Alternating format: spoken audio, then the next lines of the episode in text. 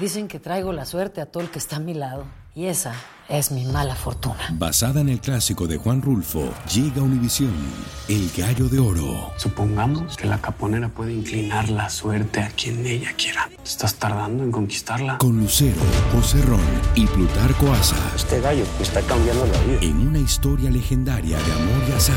No trates de cambiarme, no lo vas a lograr. El Gallo de Oro, gran estreno miércoles 8 de mayo a las 9 por Univisión. Bienvenidos al podcast de Noticiero Univisión Edición Nocturna. Aquí escucharás todas las noticias que necesitas saber para estar informado de los hechos más importantes día con día. Buenas noches, hoy es martes 14 de noviembre y estas son las noticias más importantes del día. Atacan a cuchilladas a un policía hispano en Nueva York que trataba de separar a dos grupos que se peleaban en una estación del metro. Le tenemos lo último sobre su estado de salud. Un adolescente de 15 años que llevaba inmigrantes de contrabando por la frontera causó una intensa persecución policial. Veremos cómo terminó la peligrosa huida. Dan a conocer más detalles sobre el asesinato del magistrado Ociel Baena. Según la versión oficial, fue su pareja quien acabó con su vida, pero familiares de Baena dudan de esa teoría y exigen más investigaciones. Cambia su versión de los hechos el cocinero español Daniel Sancho, que confesó hace meses haber descuartizado en Tailandia a un conocido cirujano colombiano. Este es su noticiero Univisión, edición nocturna con Maite Interiano. Muy buenas noches y gracias por acompañarme. A esta hora continúa recuperándose un agente de Nueva York que fue atacado cuando intentaba detener una pelea en una estación del metro. Fabiola Galindo tiene las imágenes y detalles del incidente que por poco le cuesta el ojo al oficial Pichardo. Intervenir en peleas en el metro de Nueva York siempre fue una tarea rutinaria para los policías de la ciudad. Pero la situación se tornó violenta cuando sospechosos se abalanzaron contra un teniente de policía, atacándolo brutalmente hasta dejarlo sangrando. En un momento salió la policía ahí que tenía una herida en la cara, eso fue todo lo que yo vi. En un rato vino la ambulancia y se lo llevaron. Una trifulca entre cuatro personas se formó a bordo de un vagón del subway en el Bronx. Cuando la policía intentó dispersarlos, comenzaron a pegarle a uno de los oficiales con puños, patadas y aparentemente lo cortaron con navajas. Un pasajero quedó encerrado en el tren y grabó al teniente Gypsy Pichardo ensangrentado y a pesar de estar herido continuó con su labor persiguiendo a los atacantes hasta que lograron arrestarlos. De acuerdo con las autoridades, ambos sospechosos estaban involucrados en una pelea callejera con cuchillos el sábado por la noche y fue esa la llamada de emergencia que estaban atendiendo. El teniente Pichardo resultó con ocho puntos de sutura en el rostro, luego de que cumpliendo con su labor intentó intervenir en la pelea. La policía ya arrestó a dos sospechosos y se les acusó de atacar a un agente, posesión criminal de un arma y obstrucción de cumplir órdenes policiales, entre otros. Pero la sensación de inseguridad es aún más grande. No tenemos protección, ya no tenemos quien nos cuide. Así que si, si eso le pasó a un policía, ¿qué será nosotros? No, hay, pro- no hay protección ya. Mientras el teniente se recupera de sus heridas, la policía sigue buscando a otros individuos envueltos en la pelea. En Nueva York, Fabiola Galindo, Univisión.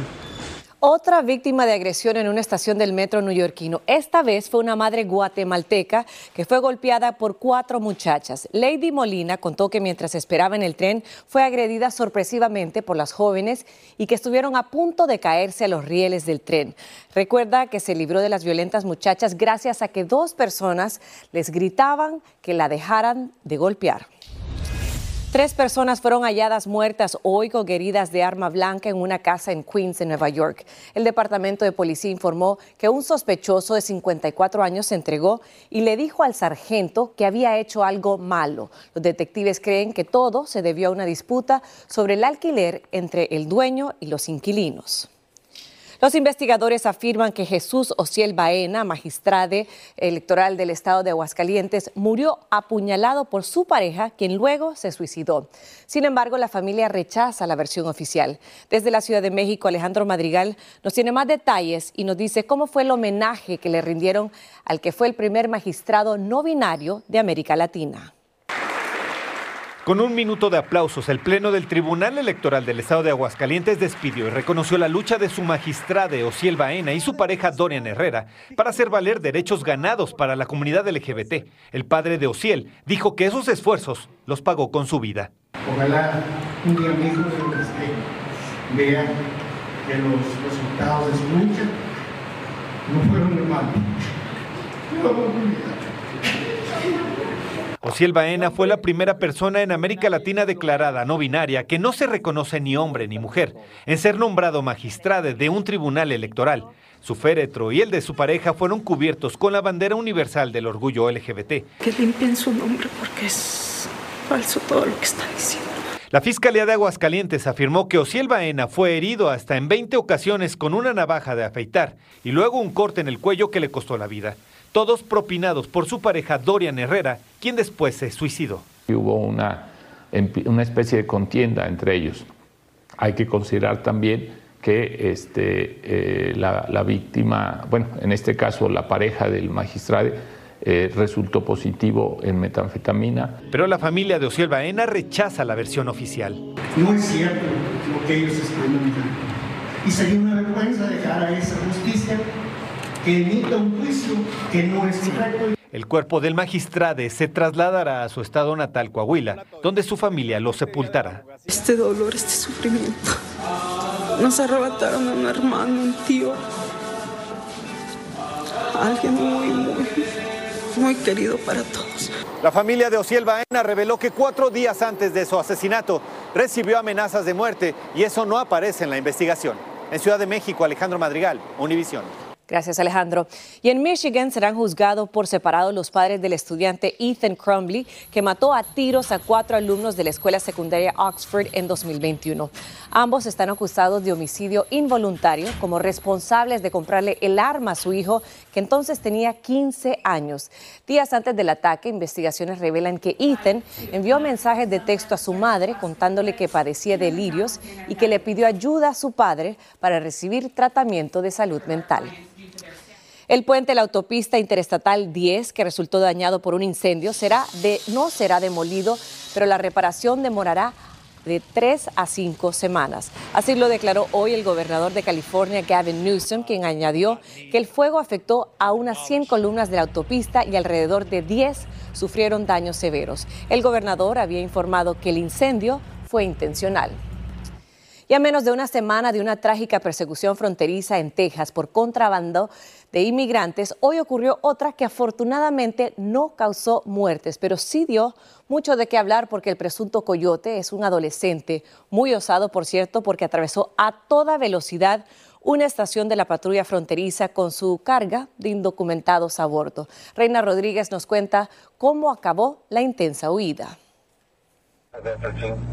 A toda velocidad es como se dirigía un auto por una de las carreteras más transitadas del sur de Texas. El conductor era un joven de tan solo 15 años de edad quien transportaba a personas indocumentadas. Quería hacer dinero más fácil y como ocupan estos muchachos pues, en redes social, son donde los ocupan los, los carteles. La Policía Estatal de Texas dijo que el joven desató una persecución esquivando autos a su paso con velocidades que excedieron las 140 millas por hora y poniendo en riesgo las vidas de quienes se encontraban a su paso. Ha visto accidentes feos también, cosas así, pues, ¿verdad? es la razón que quiere poner atención, al camino. En su intento por evadir a las autoridades, el chofer apagó las luces del carro, lo que intensificó la persecución en medio de la oscuridad. El adolescente se detuvo y permitió que varios migrantes salieran corriendo del auto hacia la maleza antes de llegar a este punto de inspección de la patrulla fronteriza en Falfurrias. Este es el momento en el que corrió a toda velocidad por uno de los carriles de revisión. Agentes estatales desplegaron un dispositivo para desinflar los neumáticos y así detuvieron la persecución. Vemos esto no solamente de nuevo de las vidas de los inmigrantes, pero también eh, en riesgo de la comunidad en general que puede estar en el momento inoportuno durante el tiempo incorrecto. El adolescente fue arrestado por intentar evadir su arresto y el contrabando de personas. Cinco migrantes pasaron a custodia de autoridades migratorias. Si hubiera una vía donde la gente pudiera eh, emigrar uh, ordenadamente, entonces eh, no, no podríamos ver que el número de estas tragedias bajara. En McAllen, Texas, Reina Rodríguez, Univisión. Gracias, Reina. Estás escuchando la edición nocturna de Noticiero Univisión.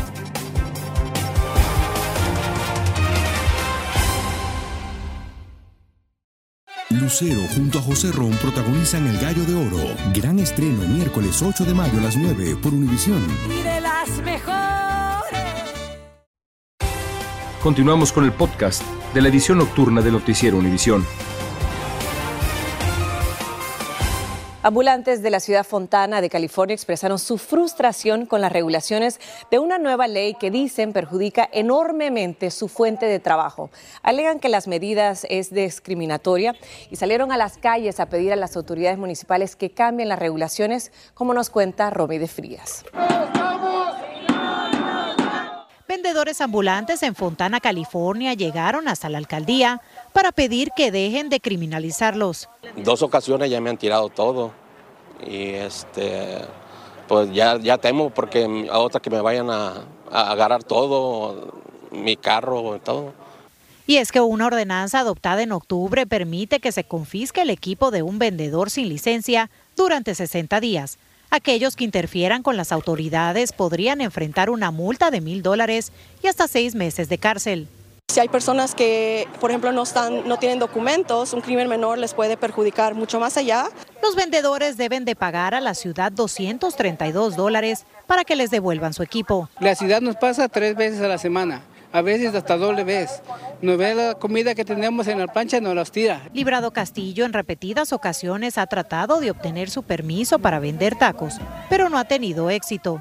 Cuatro veces ya intenté sacar mi permiso. Yo vine aquí a la ciudad y ellos me mandan de, de, una oficina a otra oficina y al final de cuentas no me dan nada. Él me dice que no se puede.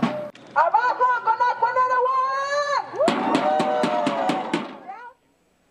Romy, buenas noches. Tú te encuentras ahí en el lugar de los hechos. Se sabe que hay mucha frustración, pero ¿cómo están manejando las autoridades toda esta situación?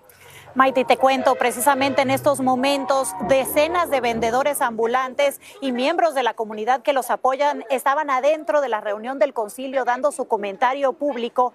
Y bueno, dicen que de repente, en medio de los comentarios, ellos fueron sacados de esta reunión. Algunos de ellos incluso han sido arrestados. Vimos eh, media docena de oficiales de la policía que pasaron a nuestro lado. Y en estos momentos, aunque sigue la reunión, bueno, los vendedores están aquí afuera exigiéndole a los miembros del concilio de la ciudad de Fontana que, bueno, retomen su postura en relación a esta nueva ley que los está criminalizando y que los podría incluso, como dije en la historia, poner eh, tras las rejas. Y esto podría terminar con la fuente de trabajo con la que se ganan el pan y pueden mantener a sus familias. Esa es toda la información que te tengo por el momento desde Fontana. Regreso contigo al estudio. Muchísimas gracias, Romeo. Vamos a estar muy pendiente.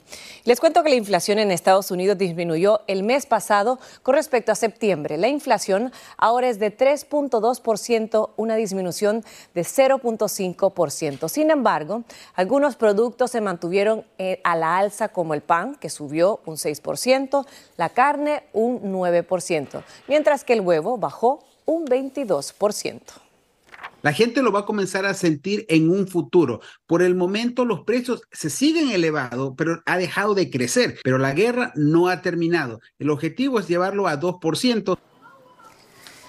El hijo de la estrella del cine español, les cuento que se declaró inocente en relación con la muerte de un cirujano colombiano que fue hallado desmembrado en, en, Tailandia.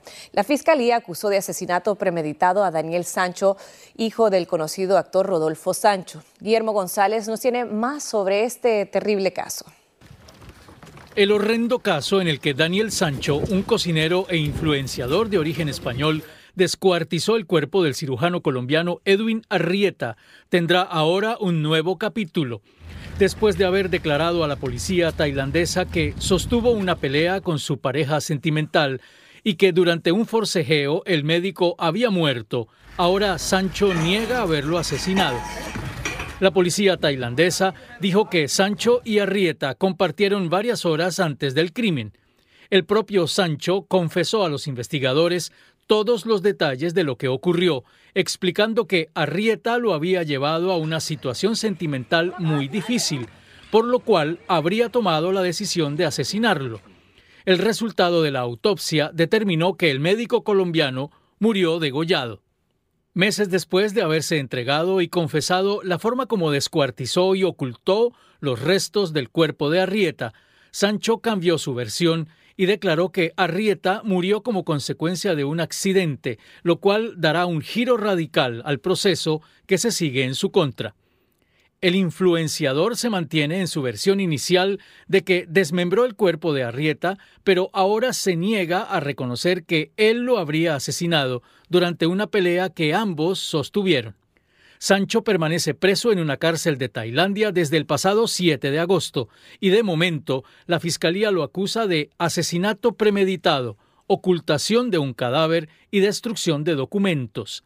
Tres cargos que podrían acarrearle una condena de cadena perpetua, ya que en Tailandia generalmente se conmuta la pena de muerte. Guillermo, ¿y qué sigue ahora para Daniel Sancho? Un nuevo capítulo, Mighty. Daniel Sancho deberá comparecer nuevamente ante un juez el próximo 27 de noviembre. El juicio podría tener lugar entre febrero y abril del próximo año. Algunos expertos consideran que el cocinero español podría estar buscando ser extraditado a España para cumplir su condena allí. Mighty. Gracias, Guillermo.